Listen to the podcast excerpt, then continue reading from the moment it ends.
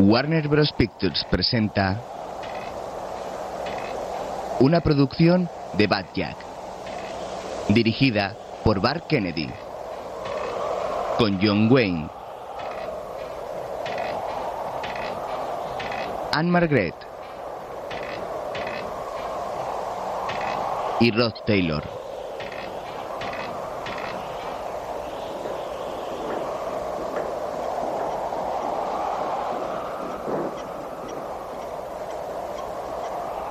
Ladrones de trenes.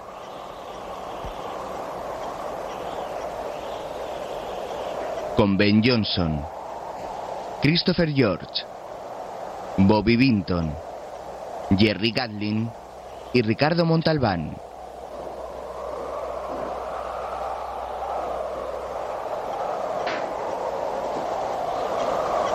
En el pequeño poblado de Liberty, Texas, un hombre de unos 50 años está sentado junto a la vía del tren, aguardando la llegada de este. El viento sopla con cierta fuerza, empujando las puertas de madera de entrada de un salón, así como dos mecedoras colocadas en la puerta de una casa. La arena del suelo comienza a levantarse, formando pequeñas nubes de polvo. El hombre continúa sentado sin moverse.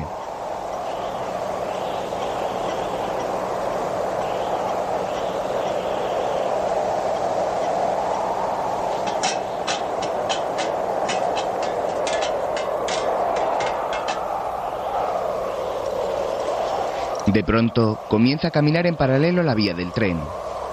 Al fondo, las montañas son testigo de la escena, donde da la sensación de que el pueblo ha sido asolado, pues no hay más señales de vida humana.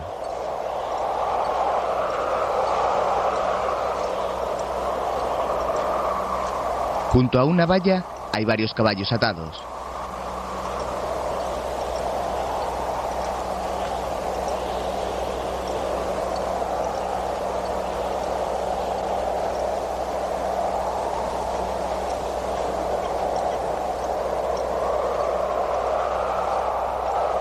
El hombre continúa caminando en la soleada mañana. Pasa junto a un depósito de agua elevado que hay junto a la vía y luego se detiene en seco mirando al frente.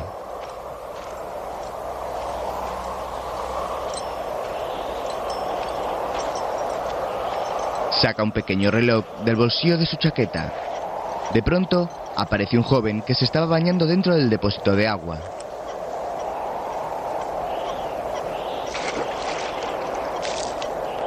El tren llega tarde, Jesse. Ya vendrá. Anda, vístete. Y Grady y los demás. Ya deberían estar aquí. Ya verás tú cómo no vienen. Entonces, ¿quiénes son esos? Tres hombres montados a caballo acuden a su encuentro. El joven sonríe.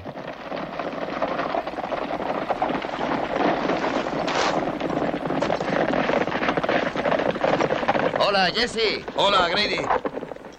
¿Qué hay, Grady? ¿Quién está ahí arriba? Hola, Ben, ¿cómo estás, chico? Mejor que nunca. Lo mismo diré yo cuando me lave un poco. Anda, échame una mano, Sam. ¡Eh! ¡Eh! ¡Ya está bien! ¡Sam, sujétalo fuerte! Al tirar de una cuerda del depósito ha caído sobre Grady y su caballo un gran chorro de agua. ¡Qué maravilla! Calhoun y Sam Turner. He oído hablar de ellos. Son buenos chicos y jóvenes, mucho más jóvenes que tú, Jesse. Bueno, ¿de qué se trata? Pues no sé, Lane me dijo que le esperásemos aquí, en la parada, que valdría la pena. ¿Para quién? ¿Y eso qué más da? Es algo que hacer, ¿no? No sabes lo que me aburro cuando estoy sin hacer nada. ¿Tú no? Sí, Grady, yo también. Sam, llévalos al corral y déjalos sueltos. Sam y Calhoun obedecen. Ese tren en que viene Lane, ¿a qué hora tiene la llegada, Jesse? Ayer, ¿Hay mujeres en este pueblo? una. Nos pelearemos por ella. De pronto se detienen al oír el tren acercarse. Hace un siglo que no veo a nuestro viejo Lane. ¿Sigue tan cabezota? Sí, está igual. Todos se acercan a la vía. Al llegar el tren junto al depósito de agua se detiene. Ben, ya vestido, baja del depósito y se coloca junto a Jesse y los demás, esperando que Lane baje.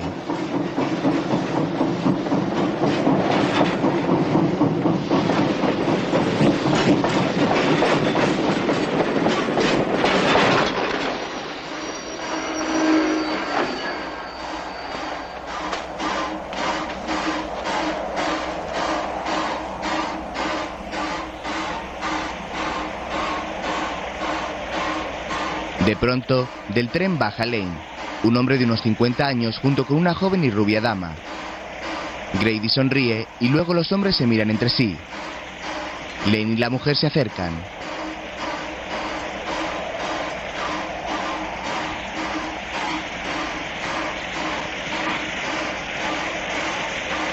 Caballeros, esta es la señora Lowe. Trabajamos para ella. ¿Ah, sí? Sí, señor. ¿Qué clase de trabajo?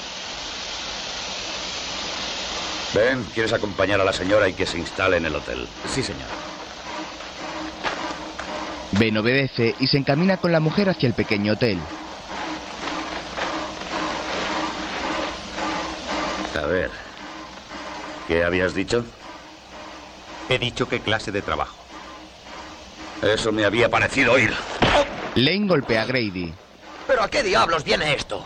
Te dije que buscaras gente que supiera obedecer. A los caballos y largaos. Es que no tenemos derecho a saber No. que... Jesse, ¿tenemos mulas de carga y víveres? Sí, todo listo. Bien. ¿Dinamita? Ben compró dos cajas. ¿Será suficiente? ¿Qué vamos a hacer? ¿Declarar una guerra? Algo parecido. Oye, Ley, Todavía sigues aquí. hemos cabalgado dos días. Eso es cosa vuestra. Yo no tengo... Ley. ¿Nos lo vas a decir o no? Grady, ¿de dónde he sacado a estos pájaros carpinteros? Se atreven a enfrentarse contigo. ¿No te parece que eso es- No necesito dos hombres que se enfrenten conmigo. Necesito que estén a mi lado. Solo queremos saber para qué hemos venido. Por la única razón que os haría venir. Dinero. Y cuanto más dinero esté en juego, más riesgo habrá que correr. ¿Qué pasa con la mujer? ¿Por qué lo preguntas? ¿Tiene parte en ello? Es la clave del asunto. ¿Qué quiere decir? ¿Y a ti qué te importa? Lane, tenemos derecho a saber en qué nos hemos metido. Posiblemente en una tumba si decidís acompañarnos. Entonces, ¿por qué acompañaros? No tengo la menor idea. A no ser que penséis que el oro merece la pena. ¿Oro? Medio millón de dólares en oro. ¿Ya extraído? Ya extraído. Calhoun sonríe. Cuenta con eso. Luego pasan al hotel a la vez que el tren abandona el lugar.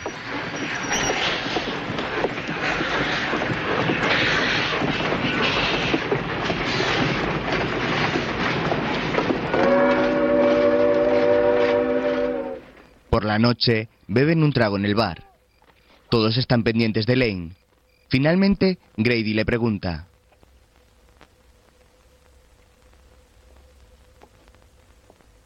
¿Se puede saber ya? Está bien. Hace años diez hombres robaron en un tren. Los bandidos se largaron con medio millón en oro. El que llevaba la voz cantante decidió que debían esconderlo hasta que el asunto se olvidara. Cogió la caja de Wells Fargo y se dirigió a México con dos de los hombres. Pero volvió solo. Dijo que los otros dos habían muerto en accidente. Él se llamaba Lowe. Así que esta es su mujer. Su viuda, él tuvo la desgracia de morir de un tiro, pero le dijo dónde estaba el oro antes de morir. Y ella te lo dijo a ti. No, no se fía de mí. Solo me dijo que está a cuatro días de aquí, hacia el sur. Si fueron diez los que asaltaron el tren y tres han muerto, todavía quedan siete hombres con vida. Un cálculo exacto. ¿Sabrán que ha muerto Lowe? Seis hombres llevaron a hombros su ataúd. ¿Por qué no se lo dijo a ellos? Se hubiera quedado con la parte del marido. Eso no es lo que piensa hacer. Cuando tenga el oro, piensa entregarlo y rehabilitar el nombre de su marido. ¿Por qué diablos va a hacer eso? Tiene un hijo, un varón. No quiere que crezca sabiendo que su padre se dedicaba a asaltar y robar trenes. Es una romántica, ¿eh? Cree que ese es su deber. Entonces, ¿por qué no les dijo a los del ferrocarril dónde estaba el oro? Es lo que iba a hacer cuando me encontré con ella. Le hice cambiar de opinión. Dan una recompensa. 50 mil dólares. Eso ya no es medio millón. No, pero no es dinero robado. Salimos a primera hora de la mañana. Lane. Al convencerla de no acudir al ferrocarril, puedes haberla puesto en peligro de muerte. Permíteme que de eso me preocupe yo. Cabezota. Sigue igual. Lane sale del bar y se dirige al hotel, que está tan solo a unos metros de distancia. Cerca, un hombre contempla la escena a la vez que se enciende un puro. Una vez dentro, Lane llama a la habitación de la señora Lowe.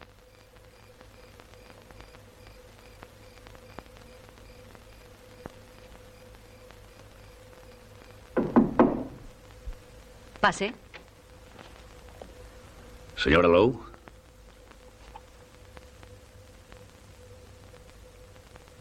¿Una copa? No es mala idea. Yo he tomado varias. Sí, señora. He estado pensando en lo que tenemos por delante. Aún está tiempo de cambiar de opinión. ¿Y dejarles a ustedes solos? Sí, señora. Ya le dije otra vez, señor Lane, que no... Que no se fía de mí. Está en su perfecto derecho. Se dará cuenta, supongo, de que si algo me pasara mientras vamos hacia No le allí- pasará nada. Suponga que sí. Nos quedaríamos sin empleo. ¿Esto es lo que se piensa poner mañana? Sí. Póngaselo. ¿Ahora? Ahora. Pero... Póngaselo. Lane se da la vuelta y la mujer comienza a cambiarse quedándose en ropa interior.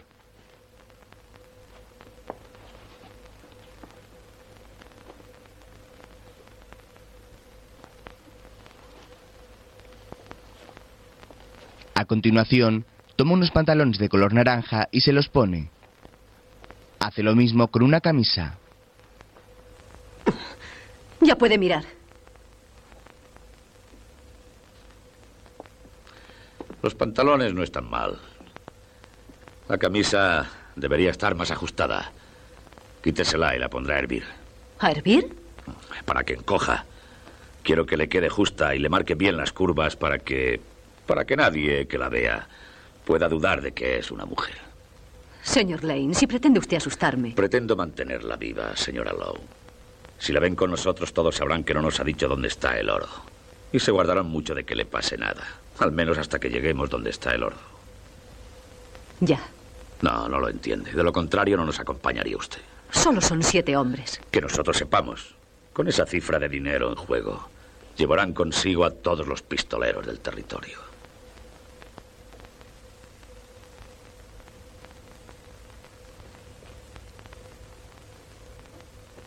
Quizá deba acudir al ferrocarril.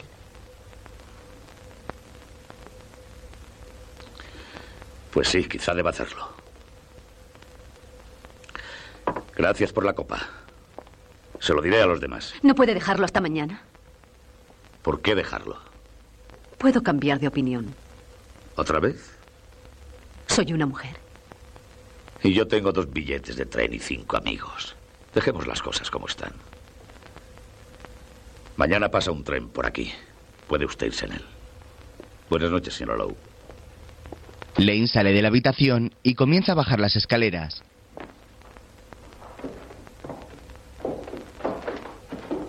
Señor Lane, Desde arriba, ella le lanza la camisa.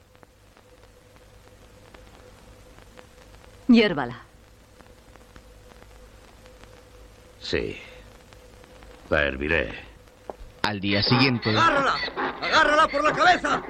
¡No la sueltes, Jesse! ¡Sujétala de la cola!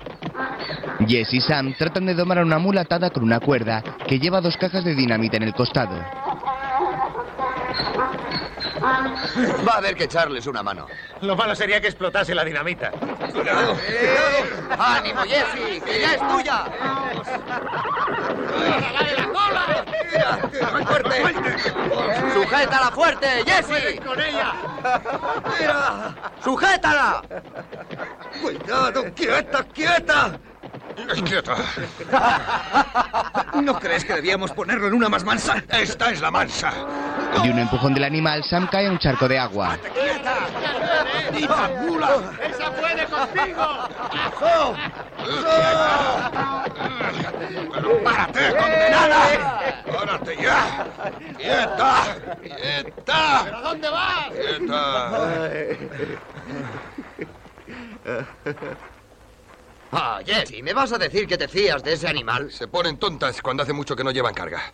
Pero ya se calmará. No me preocupa la mula, sino vosotros. Todo irá bien. Del hotel sale la señora Lowe con su atuendo masculino y todos la miran. Uy.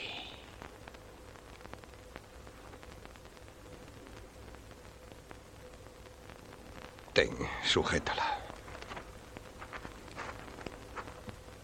No está mal la mujercita, ¿eh? Se ve que no vas mucho a la ciudad, Calhoun. Anda, mírala a gusto. Porque desde este momento tendrás que mirar a todos lados si quieres seguir vivo.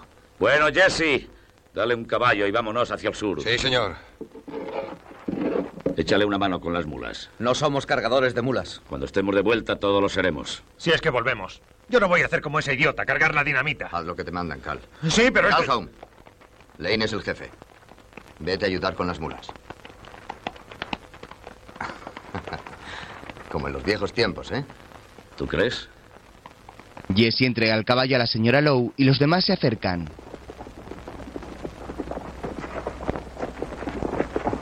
¿Lista? Sí. Vámonos a México. A lomos de sus caballos, todos abandonan el lugar atravesando el desierto. Es una soleada mañana y las figuras de los siete montando a caballo se recortan en medio de la arena.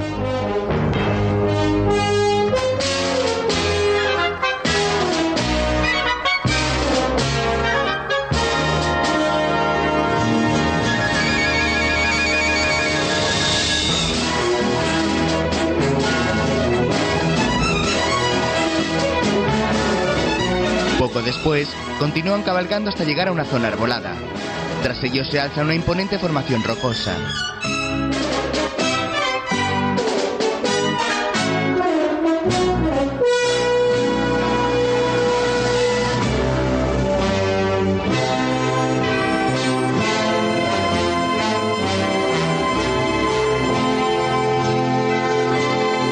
Ahora cabalgan junto a un lago todos en fila. Lane y Grady van juntos.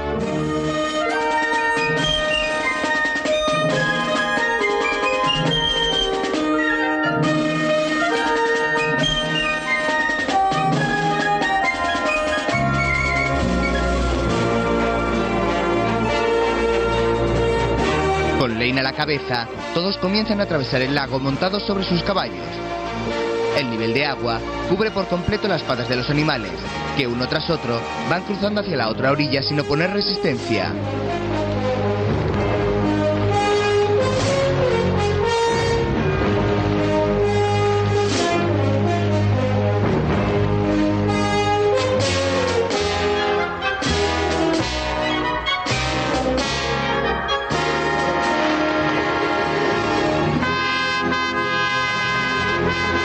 Al otro lado, pasan junto a un viejo puente abandonado y semiderruido.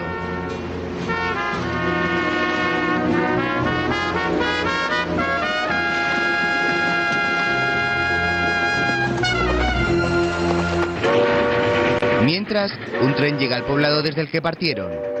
Este va cargado de hombres con sus respectivos caballos. Hacinados y casi sin espacio, los hombres viajan de pie junto a los animales. Llegar a mitad del pueblo, el tren se detiene.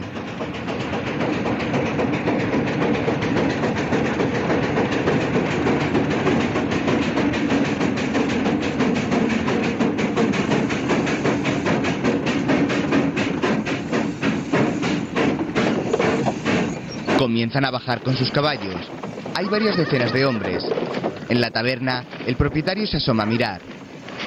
En otro lugar, está solo el hombre que la noche anterior estaba fumando junto al hotel. De nuevo fuma tranquilo y con la mirada pensativa.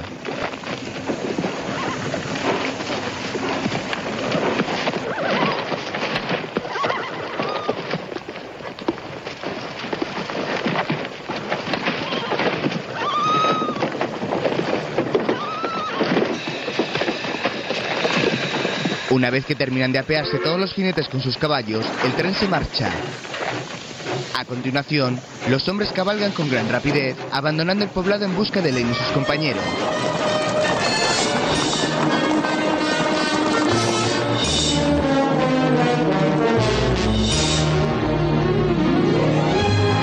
Mientras tanto, el grupo del viejo vaquero atraviesa ahora una zona rocosa.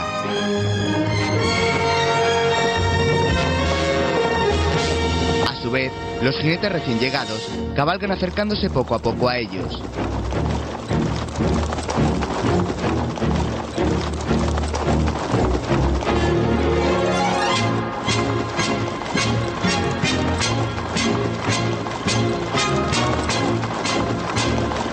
Pasan junto al lago a gran velocidad.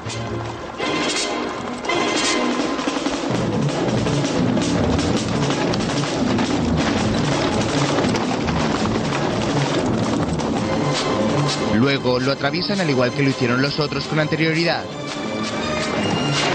En su actitud se aprecia la premura que tienen por alcanzarlos cuanto antes.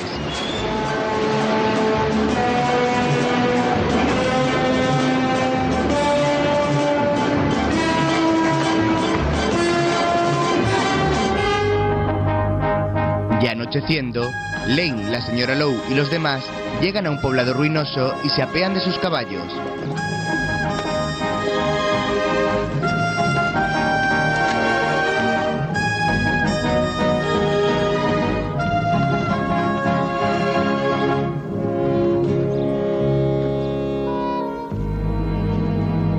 Después, descansan junto al fuego.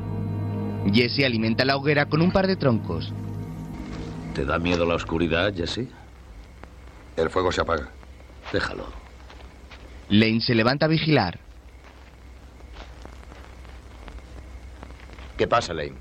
Me ha parecido oír algo.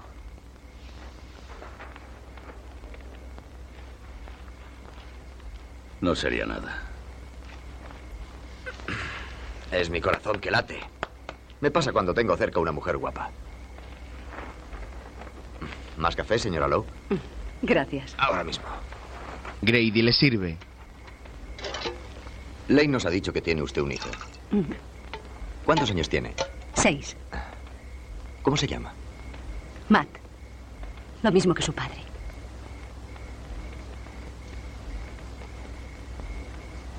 No debí sacar el tema. No se preocupe. No, es que soy una bestia que hablo demasiado.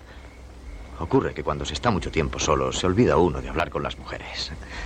Se vuelve un idiota. Se dicen demasiadas tonterías y en cuanto te descuidas ya has metido la pata. Cierra la boca, Grady, que vas a acabar por meter la otra pata. ¿Ha visto? He ofendido a mi amigo. Se ha enfadado conmigo sin ningún motivo. Estoy enfadado contigo desde que te conozco. De eso hace diez años. Es mucho tiempo para estar odiando a un hombre. Yo no he dicho que te odie. Bueno, tampoco estamos precisamente enamorados. Nos tenemos muy vistos, señora. Eso es lo que pasa. Hay momentos en que... Siento interrumpir esta amigable charla, pero te toca hacer la guardia. Lane le entrega el rifle a Grady. Jesse, relévale a medianoche. No haga usted mucho caso a Grady. En el fondo es un infeliz. Así, ¿eh? No me parece que voy a ir a echar un vistazo por estos alrededores. Ah, señora, cuando acabe el café, acuéstese cerca del fuego. Refresca mucho al amanecer, podría perjudicarle. Lane se marcha dejando junto a la hoguera a Jesse y a la señora Lowe.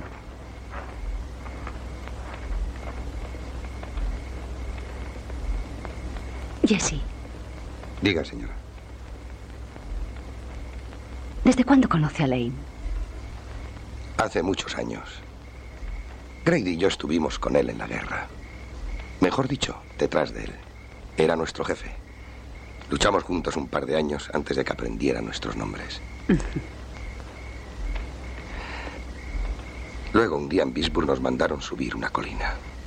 Éramos más de 100. Solo tres llegamos vivos arriba. Lane, Grady y yo. Desde entonces hemos subido muchas colinas juntos. ¿Y los otros? Ben está con nosotros desde que Lane le pegó un tiro. ¿Le pegó un tiro? Cuando escapaba de un banco de Tucson. Había intentado atracarlo. Lane le apartó de allí. Le curó la herida y convenció al banco de que retirara la denuncia. A Calhoun y a Sam acabo de conocerles. Pero por lo que he oído todavía no han decidido de qué lado de la ley quieren vivir. Eso es lo malo de los jóvenes. Es muy tentador cruzar al lado que no deben. Pero no creo que lo hagan. Ya no. Lane se encargará de ello.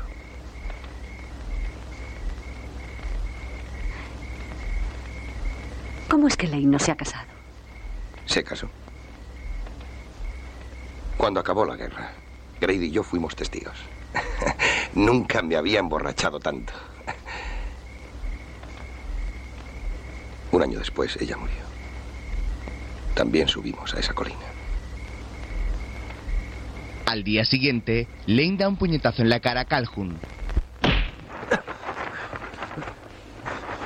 ¿A qué diablos viene esto ahora? Fuiste el último en hacer la guardia.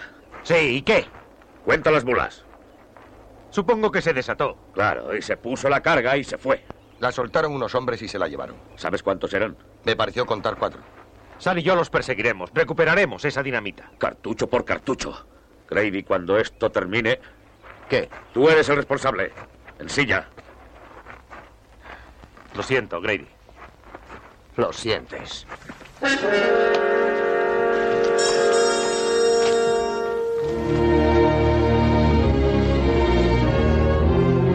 De nuevo se ponen en marcha, abandonando el precioso paraje. Montados a lomos de sus caballos, los seis hombres y la mujer atraviesan otro pequeño lago, sumergiéndose con los animales. Después, suben por una zona rocosa hasta llegar a otro lugar desértico, donde algunos matojos y árboles dan un toque de color al lugar.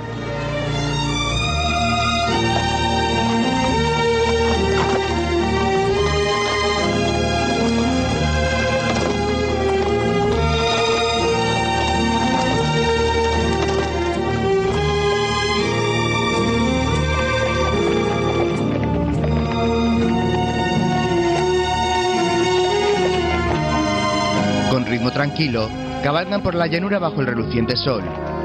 Lane va a la cabeza y tras él, Jess y la señora Lowe. El resto van todos detrás.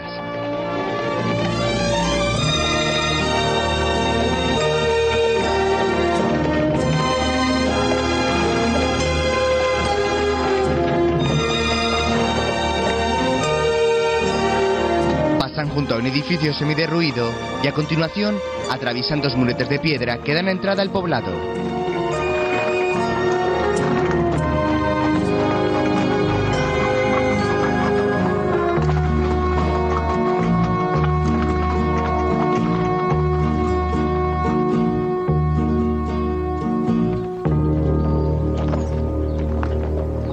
Llegan a una plaza donde se alza una gran iglesia. Las calles están solitarias y no hay un solo rastro de vida. Siguen avanzando examinando la zona.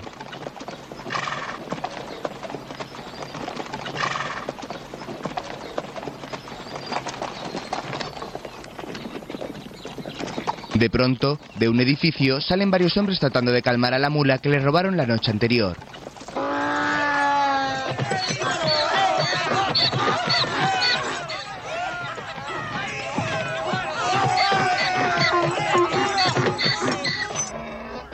Vete por ella, Cal. Sí, señor.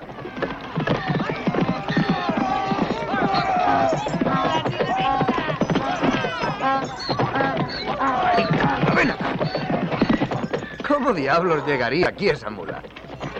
Me parece que está muy claro. Esos hombres sabían que la mula llevaba dinamita.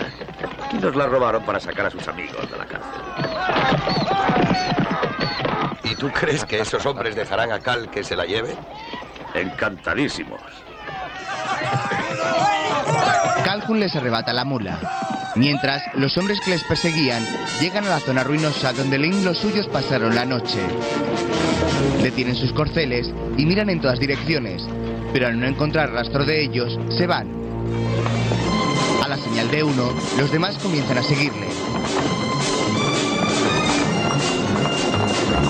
Atraviesan el lago a gran velocidad.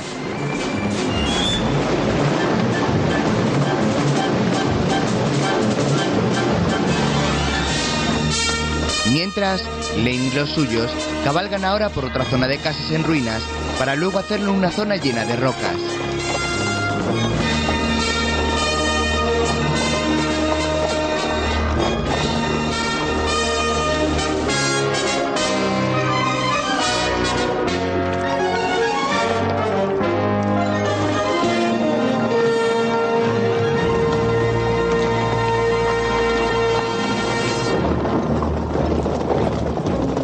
Mientras, sus perseguidores están cada vez más cerca. Rápidamente atraviesan el murete de entrada al poblado, donde estuvieron los otros poco antes. De una fuente, dos mujeres sacan agua, y al oír el tumulto se giran sobresaltadas.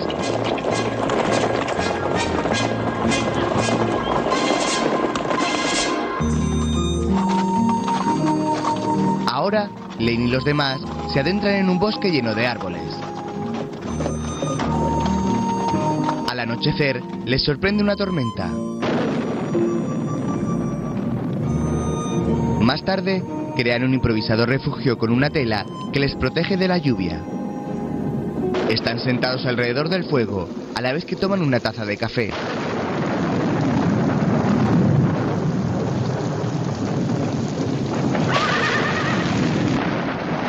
Jesse, ve a decir a los chicos que aseguren bien los caballos. Si los perdemos en la tormenta será muy difícil recuperarlos.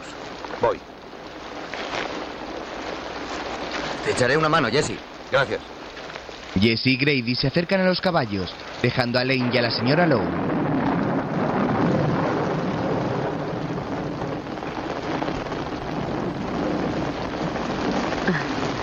Sospecho que ahora mis curvas no destacan mucho. De lejos nadie sabría que soy una mujer. No creo que nadie venga a molestarnos esta noche.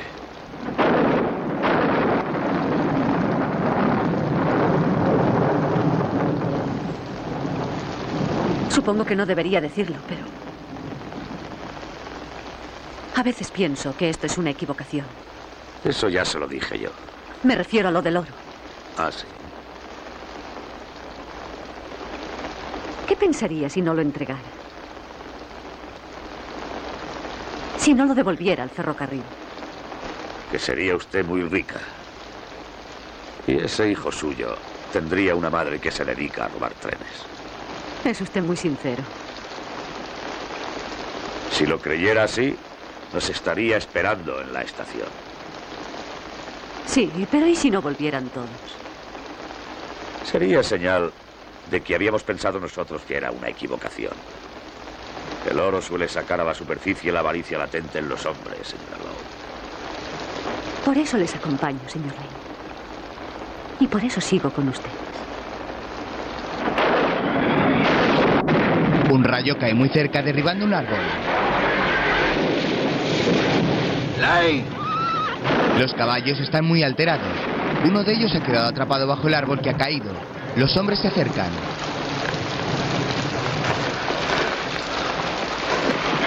¡Está vivo! Si no le quitamos el árbol de encima, morirá. Le sujetaré la No te cabeza. acerques, Cal. Si no le quitamos el árbol de encima, reventará coceando. Sí, pero tú morirías con él. Pero es mi caballo. Lo sé. Grady saca su pistola. Cal, ya estás advertido. Tú verás lo que haces. Cal mira a sus compañeros y luego al animal. Y a continuación se acerca a este y le agarra por el cuello.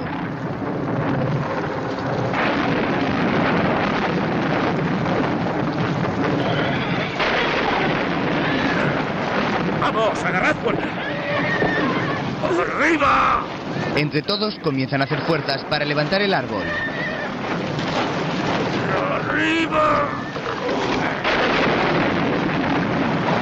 Nervioso, el animal no deja de moverse con violencia, a la vez que los demás se esfuerzan de manera sobrehumana en levantar el árbol para rescatarlo.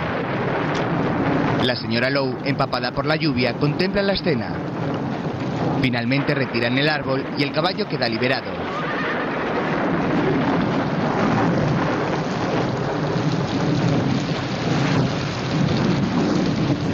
No está herido. Me alegro mucho. A ver si podemos dormir un poco. En cuanto aseguréis los caballos. Sam, hazle andar un poco. Sí, señor. Calhoun, Lane se lleva parte a Calhoun.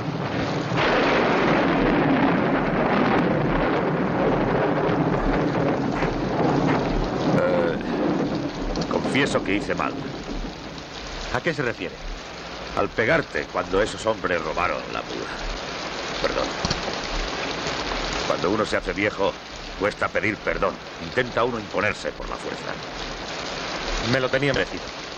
No es cierto. Yo estaba de guardia. Y yo también. Quería sorprenderte dormido para darte un escarmiento de una vez por todas. Y mientras yo me obsesionaba con darte una paliza, nos robaron la maldita mula. Yo tuve tanta culpa como tú. Solo quería que lo supieras. Lane se aleja y llega Sam. ¿Qué diablo le pasa? Nada, no le pasa nada. Calhoun sonríe, mirando en la dirección donde se ha ido Lane. Al día siguiente, reemprenden su camino bajando por la ladera de una montaña llena de árboles. El cielo está aún nublado y en medio de él se dibuja perfectamente la silueta del arco iris. A su vez, los perseguidores están cada vez más cerca de ellos. Recorren los mismos sitios por los que pasaron Lane y los demás con anterioridad. Mientras, el grupo de Lane llega junto a un gran cañón de piedra por medio del cual fluye un río. Podemos cruzar río arriba. Bien. Continúan caminando rodeando el gran cañón hasta llegar a una zona accesible. De nuevo cruzan el río, sumergiéndose con sus caballos. Para no mojar sus pertenencias, algunos de ellos portan en sus brazos las cajas que llevaban los equinos en las alforjas. Todos terminan de cruzar, excepto el caballo de la señora Lowe, el cual se detiene en medio del río y muestra una actitud rezagada.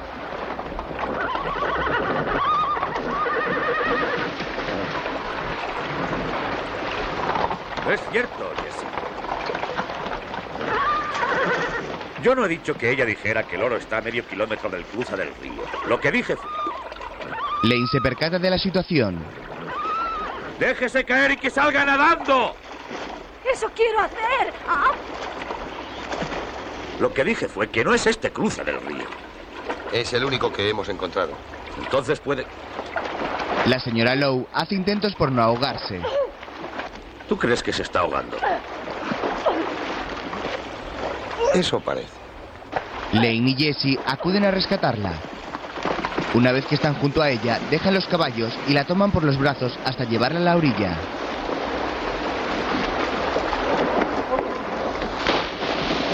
Está medio inconsciente. ¿Cómo está? Echadme una mano. Que tenga los pies más altos que la cabeza. Se le pasará en cuanto recupere el aliento. Trae el whisky. ¿Whisky? ¿Qué vas a hacer? ¿Salvarle la vida o emborracharla? Ante estas palabras de Grady, Lane sonríe. Por la noche, la señora Lane ya está recuperada y Lane le sirve en una taza. No sé nadar, ¿sabe? Lo sé ahora. Señora Lowe, si se le siguen cogiendo la camisa, se le puede complicar la vida. No será por parte suya, señor Lane. ¿Qué se propone hacer? Mi última botella. Lane no deja de servirle whisky. Ah, Debería caerme al río más a menudo. Hace tanto tiempo que no me sentía tan bien que ni me acuerdo. Ay, ¿Usted no se acuerda, señor Lane? Yo sí me acuerdo, sí. Oh, otro traguito. Yo bebo mucho. Pero lo hago con cabeza. El que bebe con cabeza no necesita arrepentirse. Mi padre me lo enseñó. Es un buen consejo. Se lo dio a mi hermano, pero yo nunca lo olvidé. Hay muchas cosas que no he olvidado. Sí, señora. Sí, señora, sí, señora. ¿Siempre tiene que ser tan bien educado? Todavía me lo hace más difícil. ¿El qué? Todo esto es una trampa, señor Lane. Lo que quiere es que acabe por decirle algo, sin que yo me entere de que lo estoy diciendo. Sí, señora. Señor Lane, Dígame. Yo soy de esas mujeres que una vez que se deciden, nunca se vuelven atrás. Y yo me he decidido. La señora Lowe se deja caer hacia atrás. Estoy segura de que si se lo digo, no volveré a verle a usted ni a los otros. Se le van cerrando los ojos poco a poco. Le voy a echar de menos, señor Lane. Supongo que se alegrará de librarse de mí, pero le voy a echar de menos. Mucho, muchísimo. Se cubre con una manta y deja caer la taza al suelo quedándose dormida. Enfurecido, Lane estrella su taza contra el suelo. Al día siguiente, los perseguidores siguen cabalgando su esfuerzo por encontrarlos. Mientras, Lane y los demás Torceremos al oeste de Río Bravo y lo iremos siguiendo. Así no tendremos problemas. Señor Lane, La señora Lowe se acerca a Lane.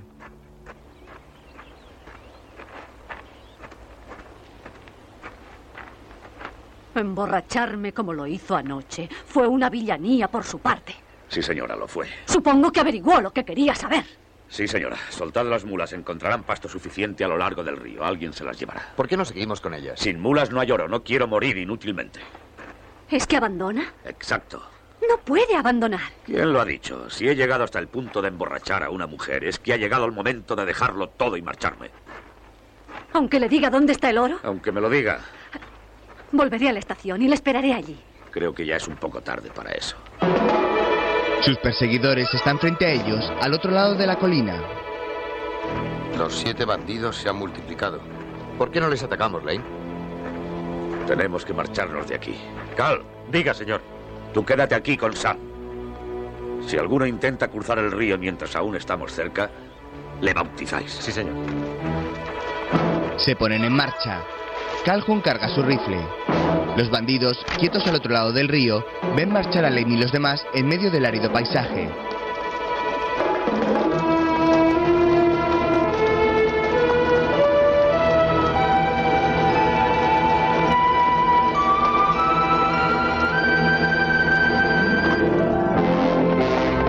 Después, Calhoun y Sam cabalgan hasta alcanzar a Lane y los demás. Aún están en la colina. Han desmontado y están haciendo café. Si hemos de ir al oeste, nunca mejor que ahora. Bell, Diga. descarga la mula. ¡Quieto! Siento contradecirte. Pues cállate. Tengo que hablar.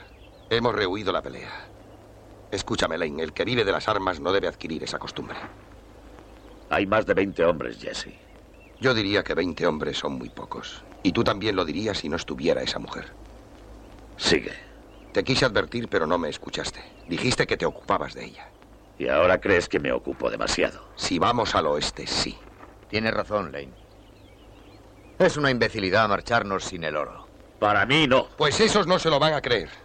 Tirarán a matar, hagamos lo que hagamos. Te has equivocado y no quieres confesarlo. Quieres imponerte por la fuerza. No sé por qué esa frase me resulta familiar.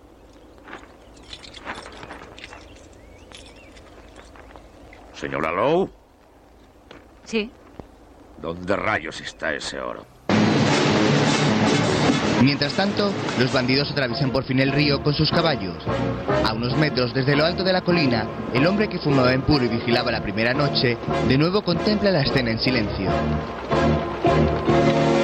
Elegantemente vestido con traje y sombrero, aspira su puro dándole grandes caladas.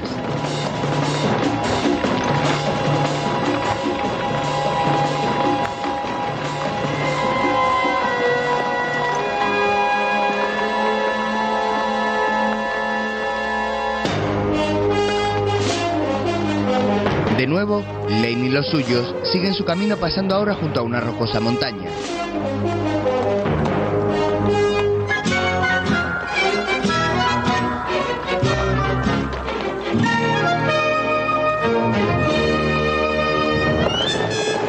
A su vez, los bandidos también continúan la marcha tras ellos, acercándose cada vez más.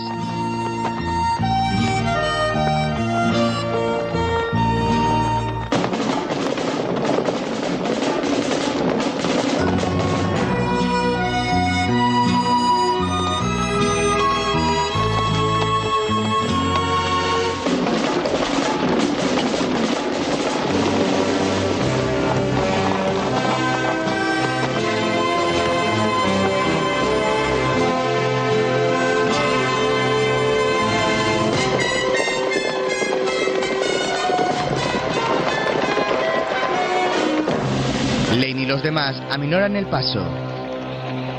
Ahora están en una zona llena de matorrales. De pronto, comienza a levantarse una gran polvareda. Grady se dirige a Jesse. ¿Qué forma más rara de llevar un tren? ¿Qué? Digo que qué forma más rara de llevar un tren, sin vías. Cuando pare el viento las veremos. Seguro que no aparecen. Su marido debió contarle un cuento chino. ¿Por qué iba a hacer tal cosa? El que roba oro de un tren y va y lo pone en otro tren es capaz de cualquier cosa. Yo creo que fue una buena idea. De ahí sabía que no se lo iban a llevar. Puede. Ya oíste lo que dijo su mujer. No estoy hablando del tren, estoy hablando del medio millón. A mí no se me habría ocurrido guardar el oro en la máquina de un tren. ¿Qué? Está en la caldera de la máquina. ¿Y si a alguien se le ocurre llenarla de leña y prender una cerilla? La máquina está volcada en el fondo de una zanja, con otros dos vagones, desde que los trenes funcionaban con leña. Y de eso hace mucho tiempo. Me lo creeré cuando lo vea. ¿Qué habrá sido de mi viejo amigo? ¿Qué amigo? El que llegó tan contento a caballo a la estación y se duchó riéndose y dijo que por fin teníamos algo que hacer. Ah, Grady, no hay quien te aguante. Ya lo sé, vaya una novedad.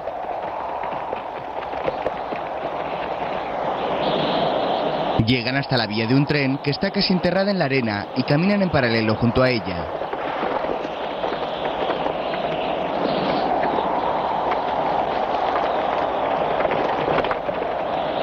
Avanzan lentamente con el único acompañamiento de las desagradables nubes de arena que poco a poco van tomando más cuerpo.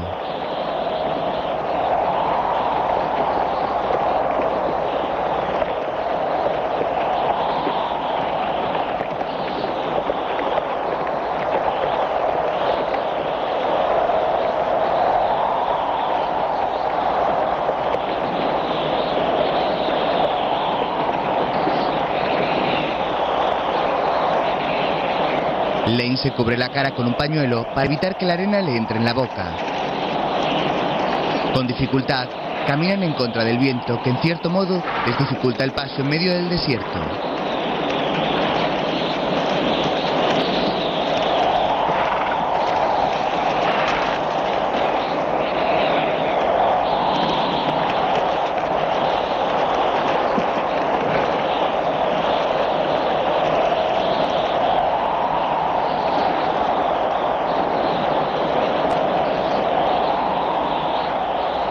De nuevo les sorprende la noche.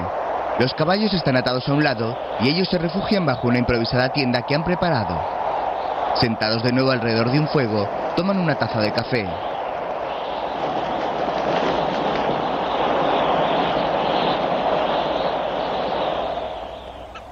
Al amanecer, el viento ya ha desaparecido y el cielo se presenta despejado casi en su totalidad. Un perrito de las praderas se asoma vigilante desde su refugio. En la tienda, Grady sale y se acerca a los caballos. Lane hace lo mismo.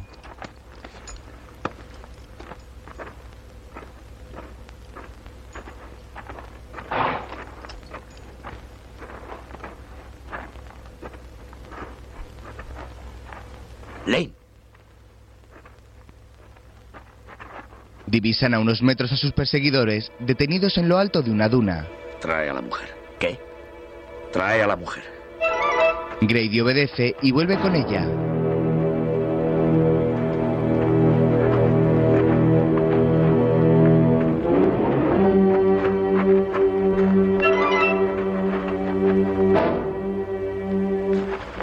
Aléjese caminando para que la vean bien. Vamos. La señora Lowe comienza a caminar alejándose del grupo y Lane hace un gesto en señal de calma. No está bien protegerse con una mujer. ¿No te parece? Nadie te ha preguntado. Ella se detiene mirando al frente, dejando ver sus prominentes curvas.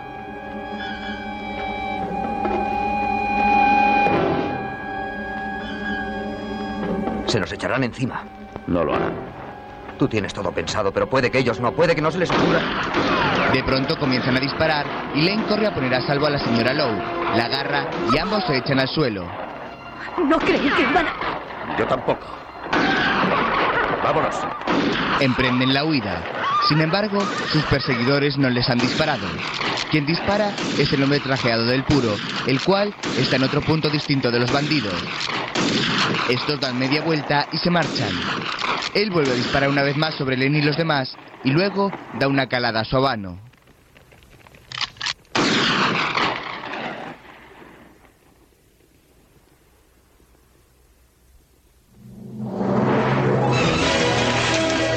Subiendo por dunas de arena, el grupo de Lane huye escapando de los disparos.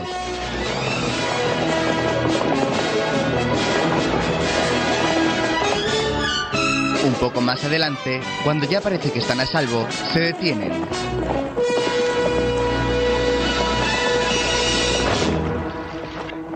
Espero que no contemos solo con la suerte para volver sanos y salvos. Nos han vuelto la espalda. No del todo. Vamos. Frente a ellos, semienterrados en la arena de las dunas, se encuentran los restos de una locomotora. Lentamente se dirigen hacia ellos.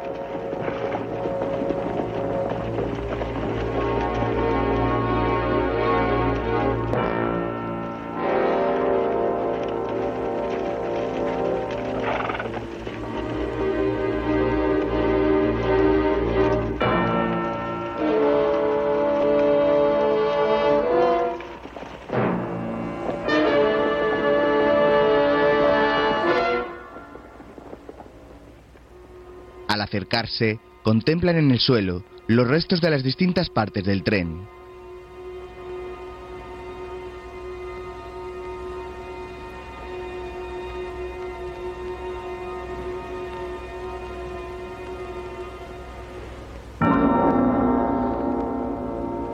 Bueno, Se apean de sus caballos.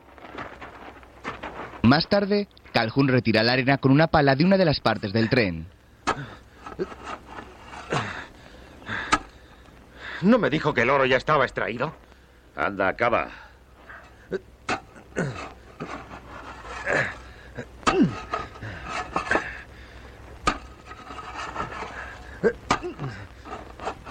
Es suficiente. Calhoun deja de cavar y abre la portezuela de la caldera junto con Lane. En su interior descubren un cofre. Al verlo, ambos se miran y se sonríen. Lo sacan con dificultad debido al peso de este.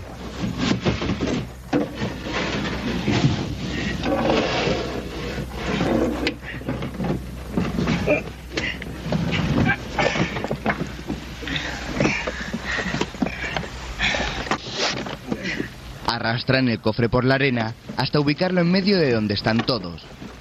Al ver que tiene un candado, Lane dispara sobre este.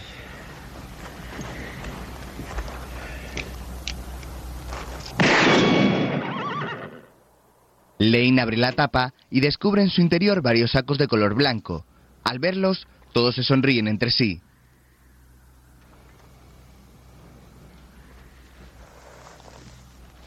Ah, ya tenemos lo que buscábamos. Ha llegado el momento de cargar las mulas. Todavía no. No nos vamos a mover de aquí. Ah, ¿no? Ya has oído.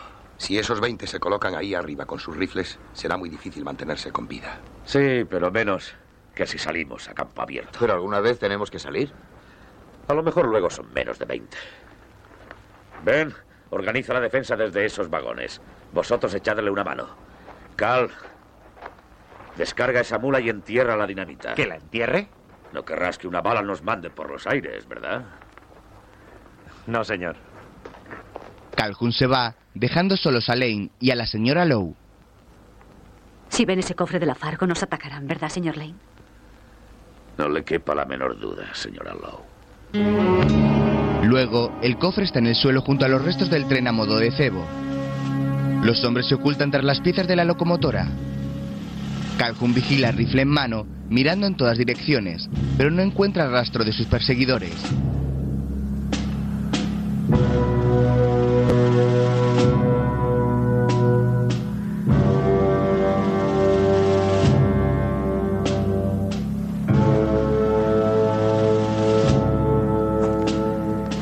Lentamente alrededor del tren.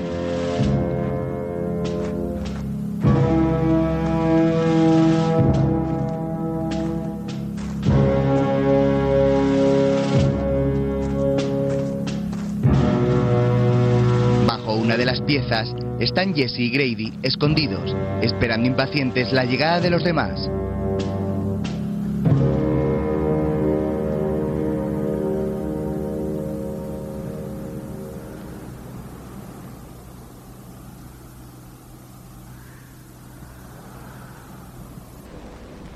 Cualquiera sabe lo que van a hacer esos tipos. Quizá no ataquen. Seguro que esperan a que crucemos el río. Ajá. Lo que no comprendo es por qué tenemos que volver por el mismo camino. Aparte del pueblo, no hay sitio donde esconderse de aquí a la estación de tren. Lane dice que es el camino más corto. Además, ya lo conocemos. Sí, y puede servirnos de tumba. Bueno, alguna vez hay que morir. Sobre todo estando con Lane. ¿Qué diablos? Pensándolo bien, más vale así. ¿Qué dices? Tú y yo no podemos hacernos viejos. ¿Para qué le íbamos a servir a nadie en una mecedora? Para eso aún nos falta un rato, Grady. ¿Qué te lo has creído? Es curioso, tú estás exactamente igual que el día que nos conocimos. No digas tonterías, no se notará por fuera, pero ¿y por dentro? ¿Sabes? Antes me pasaba una semana o dos bebiendo. Ahora me voy de juerga seis días y me pongo tan malo que me tengo que meter en la cama. Sí, cuando no se puede beber es la primera señal. ¿Y qué tal con las mujeres? ¿Con las mujeres? No me dirás que las conquistas lo mismo que antes, ¿eh, Grady? Jesse, no me gustaría que esto se supiera.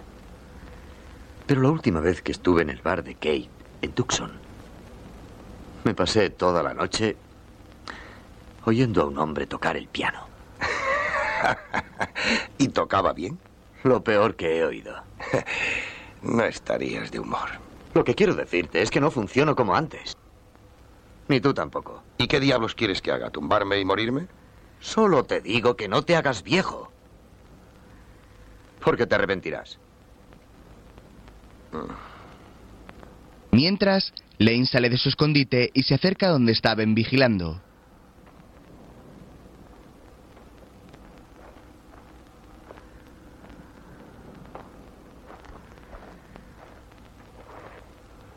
Todavía nada. Ya vendrán. Señor Lane, espero no defraudarle. ¿Es que piensas robar otro banco? No, señor. Cuando ataquen esos 20 hombres. ¿Te portarás bien? No lo sé. Hace un momento estaba pensando coger mi caballo y largarme, sin volver la vista atrás. ¿Por qué no lo hiciste? No pude. ¿Por qué? No lo sé, quizá por si usted me perseguía. Esa no es la razón. Ah, ¿no? Siento tener que decirte esto, Ben, pero te guste o no te guste, ya eres un hombre. No hay que darle vueltas. Te vas a sorprender resistiendo y combatiendo cuando querías echar a correr. Hablando cuando querrías tener la boca cerrada. Haciendo cosas que le parecerían mal a mucha gente, pero que harás de todas formas. ¿Como cuando usted habló en mi favor en Tucson? Los otros se equivocaban. No se equivocaban si hago lo que quiero hacer. Dar la vuelta y huir. No. Te vas a pasar el resto de tu vida levantándote cada vez que te tiren al suelo. Con que ya te puedes ir acostumbrando. Lane se aleja y camina por la arena hasta llegar donde se encuentran Jesse y Grady escondidos. Junto a ellos está la señora Lowe.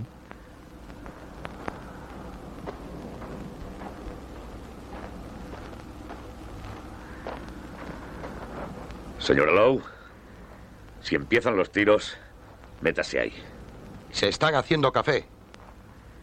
Miran a lo lejos y tras una duna divisan una humareda. Y un cuerno. Métase ahí. Se esconden y desde su sitio permanecen a la espera de la llegada de sus enemigos.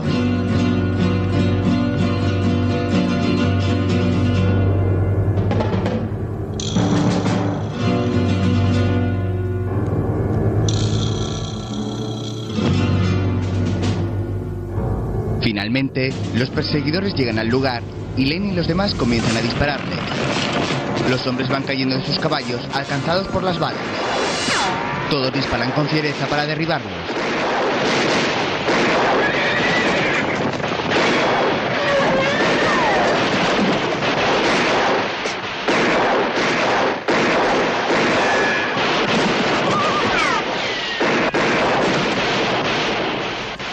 De pronto, Lane descubre a su izquierda otro grupo de hombres a los cuales dispara también.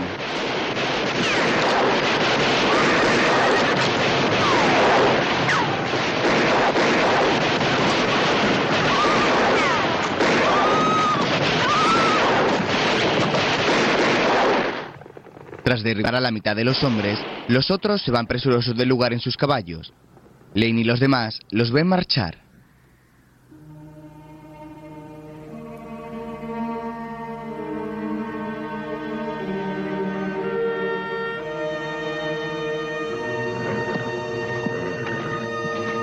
Después, la señora Lowe sale del interior de uno de los vagones y se acerca a Lane. Ambos contemplan la devastadora escena de los hombres y los caballos muertos en el suelo.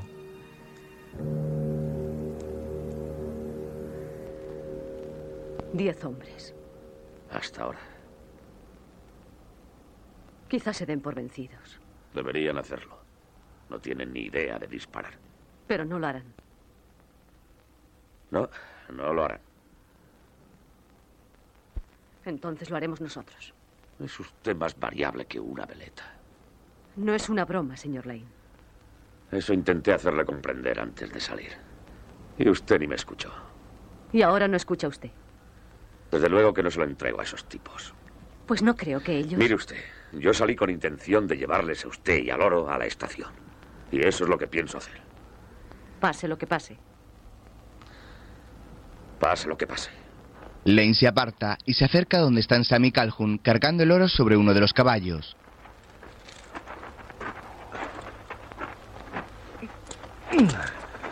Lane, seguramente intentarán espantar los caballos esta noche.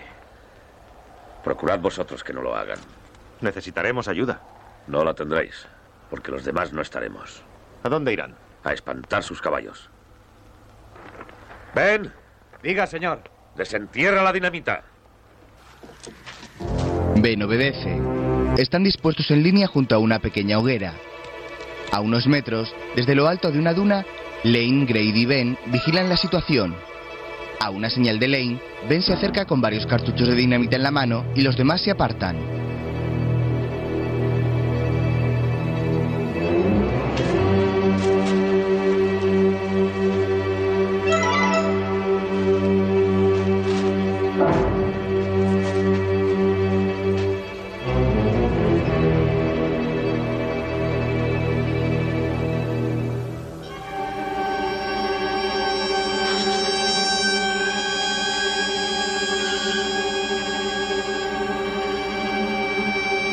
Nuevo se esconden entre los restos del tren. Sam camina lentamente, rifle en mano, y se sobresalta al pasar junto a Calhoun.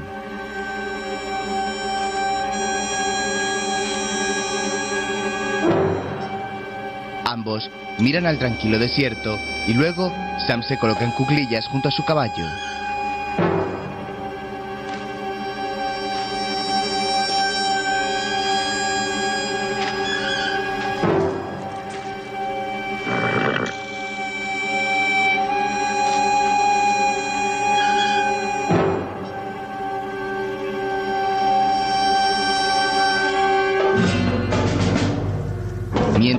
Los enemigos también están en actitud vigilante desde otra duna.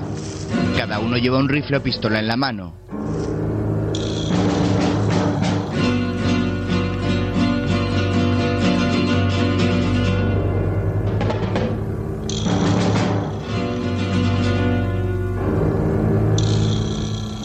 De pronto,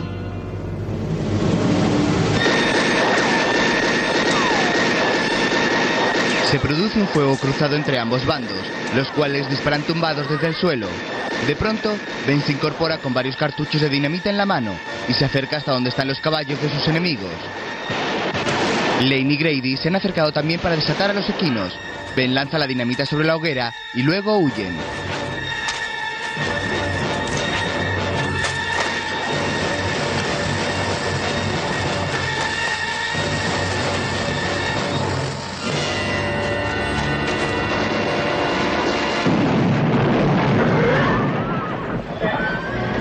La pólvora, los caballos salen corriendo en distintas direcciones.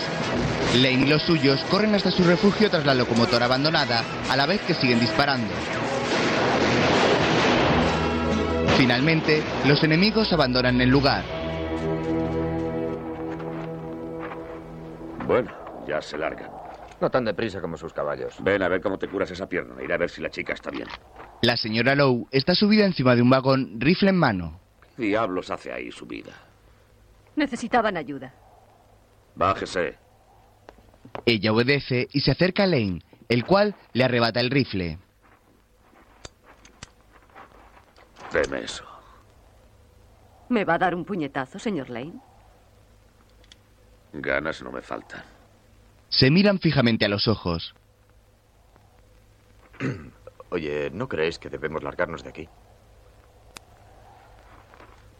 Cuanto antes mejor. Se ponen en marcha con sus caballos en medio de la noche.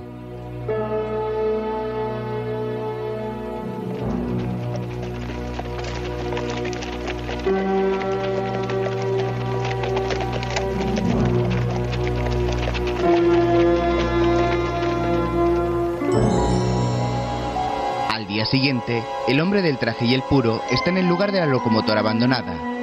Abre el cofre que contenía el oro y descubre que está vacío. Enfurecido, da una calada a su habano.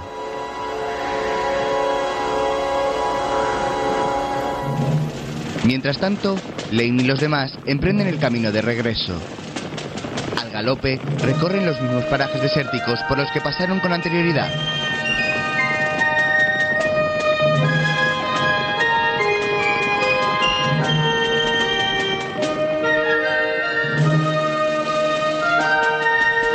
Después, avanzan a un ritmo más tranquilo.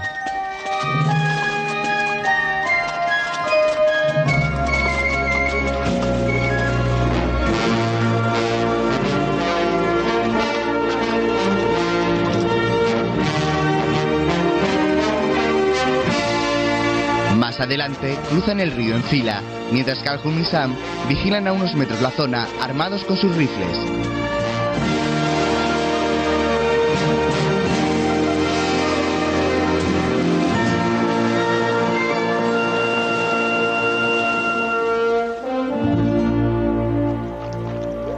La noche caminan por el poblado por el que pasaron hasta llegar a la fuente.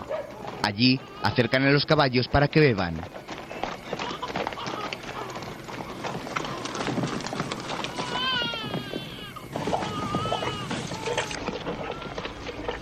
Ven, ¿qué tal la pierna? Va mejorando. Se pondrá bien en cuanto no tenga que luchar contra esa maldita mula. Tú no te preocupes por la mula. Con nuestro oro encima, no me aparto de ella. ¿Usted qué opina? ¿Tendremos que cruzar más ríos? Solo un arroyo. No hay problema. Si se les ocurre atacar ahora, se arrepentirán. Grady señala algo. Nos ponemos Jesse y yo en el campanario con los rifles y no tendrán tiempo de respirar. Nos vamos de aquí. ¿Cómo que nos vamos? ¿Tú has enterrado alguna vez a un niño? No. Yo tampoco. Y no pienso hacerlo. Ni por un carro de oro. Marcha. Abandonan el lugar en la profunda oscuridad de la noche.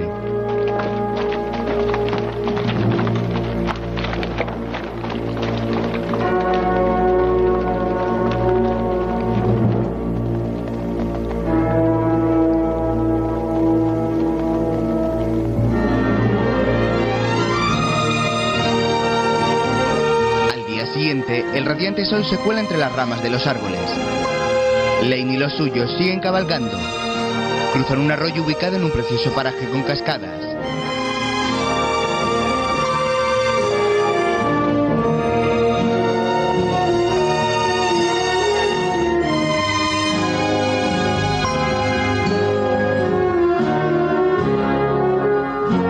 Horas después, continúan su ruta. Está oscureciendo y los rayos de sol colorean el ambiente con tonos rojizos. Imágenes del paisaje se fusionan con imágenes de Lane y los demás. Por la noche se han detenido a descansar. Calhoun vigila la zona con su rifle en mano. Mirando en todas direcciones, se acerca a la hoguera, donde Jesse toma una taza de café.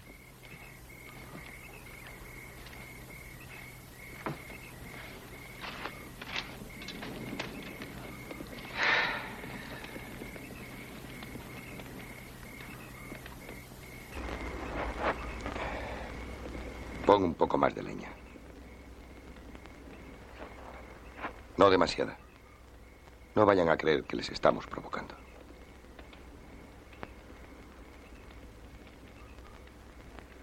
Esto no me gusta nada, Jesse. Nosotros ya lo hicimos durante la guerra. Len y yo trepamos a lo alto y dejamos a Grady junto al fuego, lo mismo que ahora. Extendimos las mantas como si estuviéramos todos durmiendo, para que los rebeldes se atrevieran a acercarse. Nos estaban robando demasiados caballos.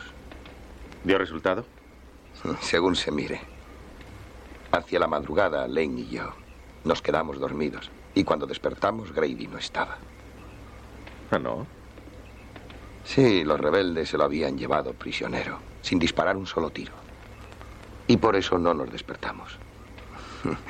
Yo le dije a Lane que dónde podía estar Grady mejor. Pero se empeñó en rescatarle, le remordía la conciencia por haberse dormido. Estuvo preso una semana. Y fueron los mejores siete días de la guerra. Es muy difícil que Grady te caiga bien. Pues tú sí le caes bien a él. Es natural. Lane y yo somos los únicos que le aguantamos. Bueno, la verdad es que nos ha salvado el pellejo muchas veces. Jesse, cuando todo esto haya terminado, ¿tú crees que San y yo podríamos seguir con vosotros? Creí que os marcharíais corriendo a gastar vuestra parte de la recompensa. Bueno, podríamos gastarla juntos, buscar mujeres y emborracharnos. Pues mira, la cosa no está mal pensada. Ahora podemos echar un sueñecito. ¿Un sueñecito? Sí, Lane se encargará de que no nos molesten. ¿Y si se queda dormido, como la otra vez? No te preocupes. Una cosa es perder a Grady y otra perder el oro. Buenas noches.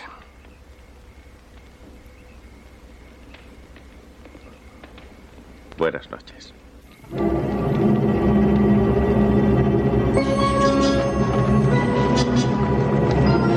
Día siguiente, continúan su camino bajo el plomizo sol, bajando por la ladera de una montaña.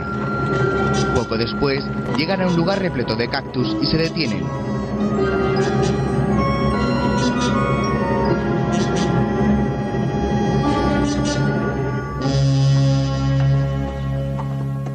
Se apean de los equinos y Jesse y Lane Les daremos un pequeño descanso. Ver, tú quédate de guardia. Jesse y Lane caminan juntos. Es muy raro, esos fulanos no aparecen. Sí. Deben seguir a pie. Lo dudo. Cuando los caballos dejaran de correr, se pondrían a buscar agua. Irían hacia el río. Y como son muchos, serían fáciles de encontrar. Y mientras van al río y vuelven por las monturas, perderán otro día. No creas. Sin mulas irán más deprisa. Entonces, ¿dónde diablos están? Si yo lo supiera, podría pegar ojo esta noche.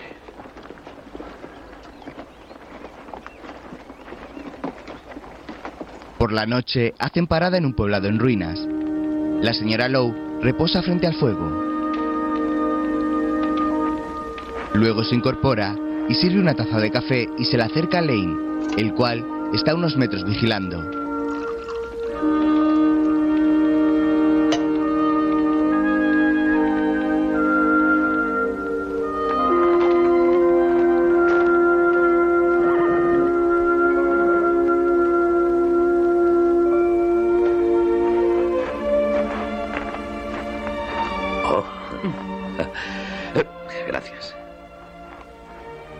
Llegaremos a la parada del tren. ¿Y luego qué? A medianoche hay un tren que va hacia el norte. Con suerte creo que podrá tomarlo y llevarse el oro con él sin que nadie más nos moleste. ¿Usted no viene? Yo me quedaré con mis amigos. Después de esto habrá que invitarles a una copa. Y cobrar la recompensa. Diga a los del ferrocarril que ya pasaremos a buscarla. Así va usted por la vida, ¿no? A la deriva. Algo así. No parece muy agradable. Y no lo es. Entonces, ¿por qué lo hace? Es para lo que sirvo. Mi marido servía para robar trenes. Su marido era un estúpido, señora Lowe. ¿Por qué le mataron por la espalda en un burdel? No lo sabía. Lo lamento. ¿Por él o por mí? Por el niño. Señor Lane. No sé cómo terminará todo esto. Pero créame, le estoy muy agradecida. ¿Y si cambia de opinión y se viene conmigo? No cambiaré. Pero si cambiara. Tengo una silla que es mi compañera, señora Lowe. Lane se marcha y la señora Lowe baja la mirada con cierta decepción. Al día siguiente, los enemigos avanzan presurosos, atravesando uno de los arroyos por los que ya pasaron con anterioridad.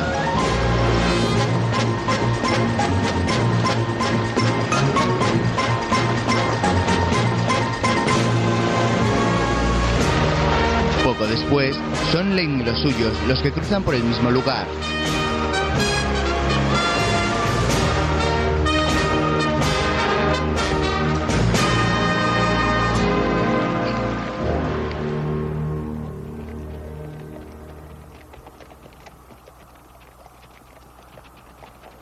Por la noche, llegan al poblado junto a la vía del tren.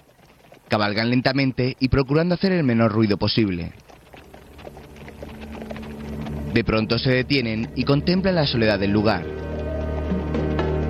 Sospechando que puedan recibir un posible ataque, Lane saca su rifle y los demás le imitan.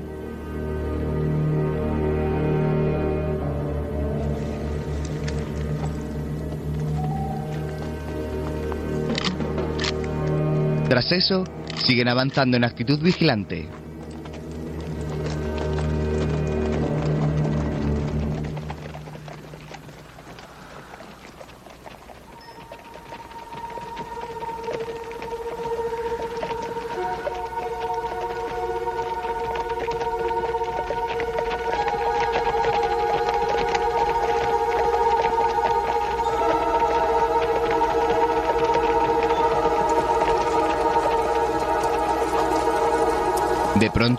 Se detienen junto a un carro abandonado y miran hacia la taberna, la cual tiene luz en su interior. Tras unos segundos, Jesse, Lane y Grady se bajan de sus caballos y avanzan hacia ella.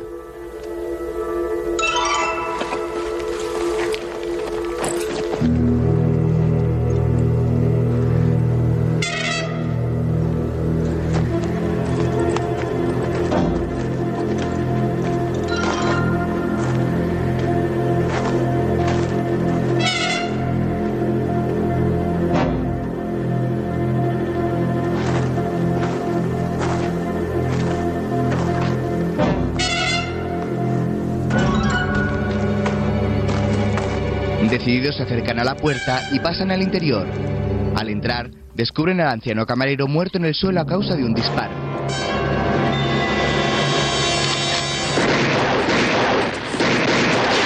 Tras eso, dos hombres les disparan y Lane y los suyos responden al ataque. Lane rompe uno de los candiles para evitar la luz a la vez que Sam, Ben, Calhoun y la señora Lowe corren a ponerse a salvo junto al hotel. ¡Métase debajo del porche! Ella obedece. De nuevo, se ha generado otro tiroteo entre ambos bandos, los cuales, semi-escondidos, disparan sin cesar los unos contra otros. De pronto, Calhoun avanza hacia la taberna montado en su caballo irrumpe en su interior, tirando también de la mula portadora de los sacos de oro. Grady y Jesse salen a por sus caballos para refugiarlos también dentro del bar.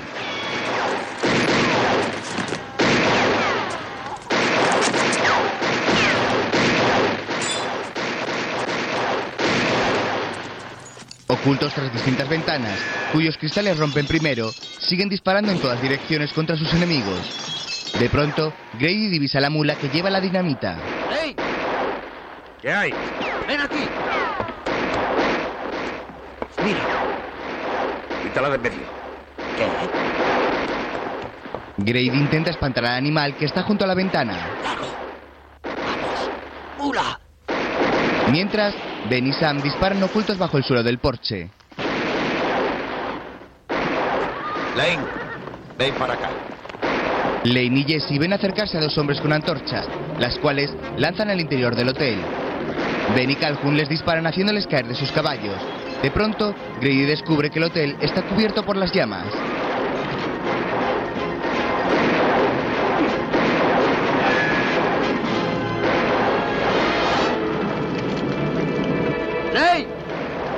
¡Déjame! ¡No me incordies con esa maldita mula! ¡No, es la mujer! Mira eso. Ahí no podrán aguantar mucho tiempo. Tenemos que hacer algo y pronto. Lo intentaremos. Tras oír al tren llegando, Lane mira a la mula con la dinamita. Grady, trae el caballo.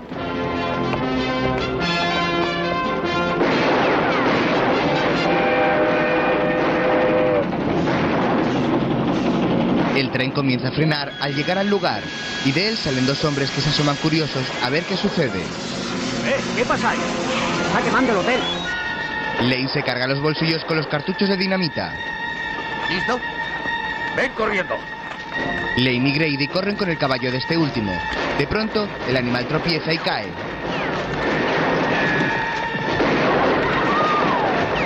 ¿Estás herido? No, estoy bien. Llegan hasta el tren. ¡Mueva ese tren! ¡Vamos, mueva ese tren, he dicho! ¡Vamos, deprisa! No, señor, no, señor. Sí, señor, sí, señor. Al disparo de Lane, los maquinistas ponen el tren en movimiento. Lane se acerca a la caldera y con ayuda del fuego comienza a prender la mecha de los cartuchos de dinamita.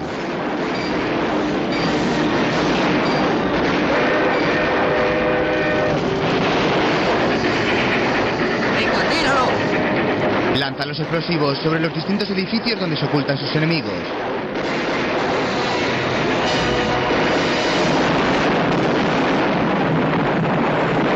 De pronto, los edificios comienzan a volar por los aires, provocando una dantesca imagen del poblado en llamas.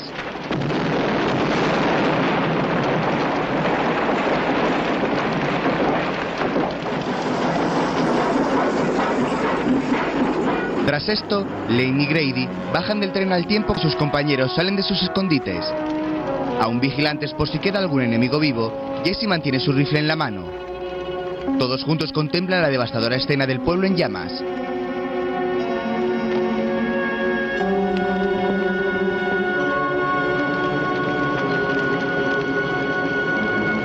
Lane y Grady se despiden de los maquinistas del tren.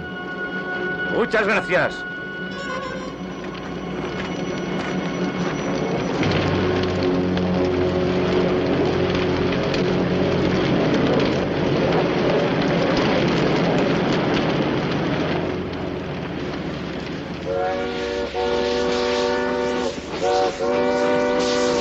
Siguiente ya han cesado las llamas, pero la imagen del pueblo es desoladora. De pronto llega un tren que se detiene allí mismo. El humo que desprende la locomotora forma una gran nube negra.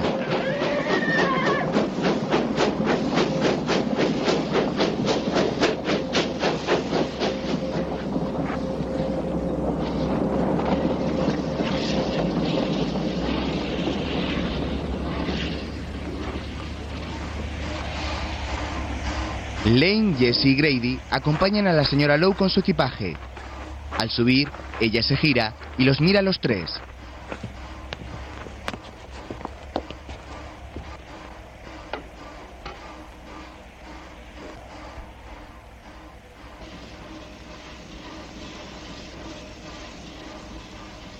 Adelante, Jesse, díselo. Anda. Pues verá, es sobre la recompensa.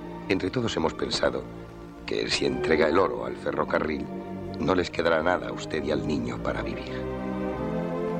Y bueno, hemos decidido que se quede usted con los 50.000. Por Dios, eso ni soñarlo. No puede hacer otra cosa, porque nuestra decisión es firme. ¿No es cierto, Lane? Así es.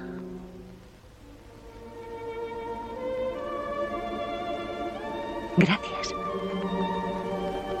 Ella le sonríe y tras eso pasa al interior. Lane y los demás se marchan y cuando pasan por el último vagón se topan con el hombre del puro.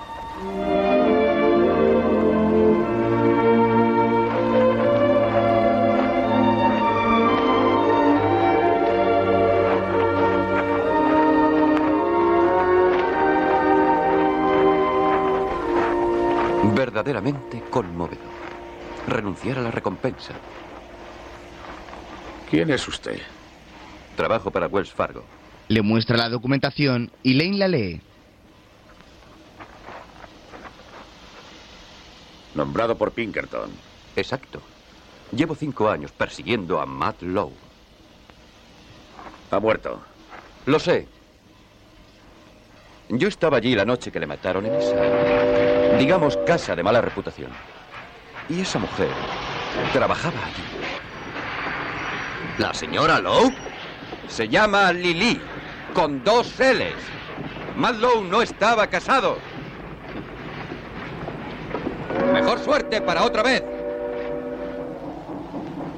El hombre trajeado pasa al interior del tren a la vez que éste se aleja. Lily.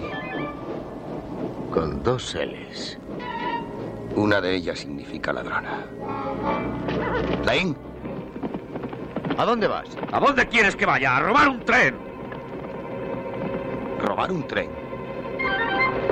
Vamos allá. Corren a sus caballos presurosos y una vez que montan, cabalgan veloces hacia el tren en busca del botín que les ha estafado la falsa señora Lowe. Poco a poco, la locomotora abandona el lugar, poniendo fin a una aventura e iniciando una nueva para Lane y los suyos.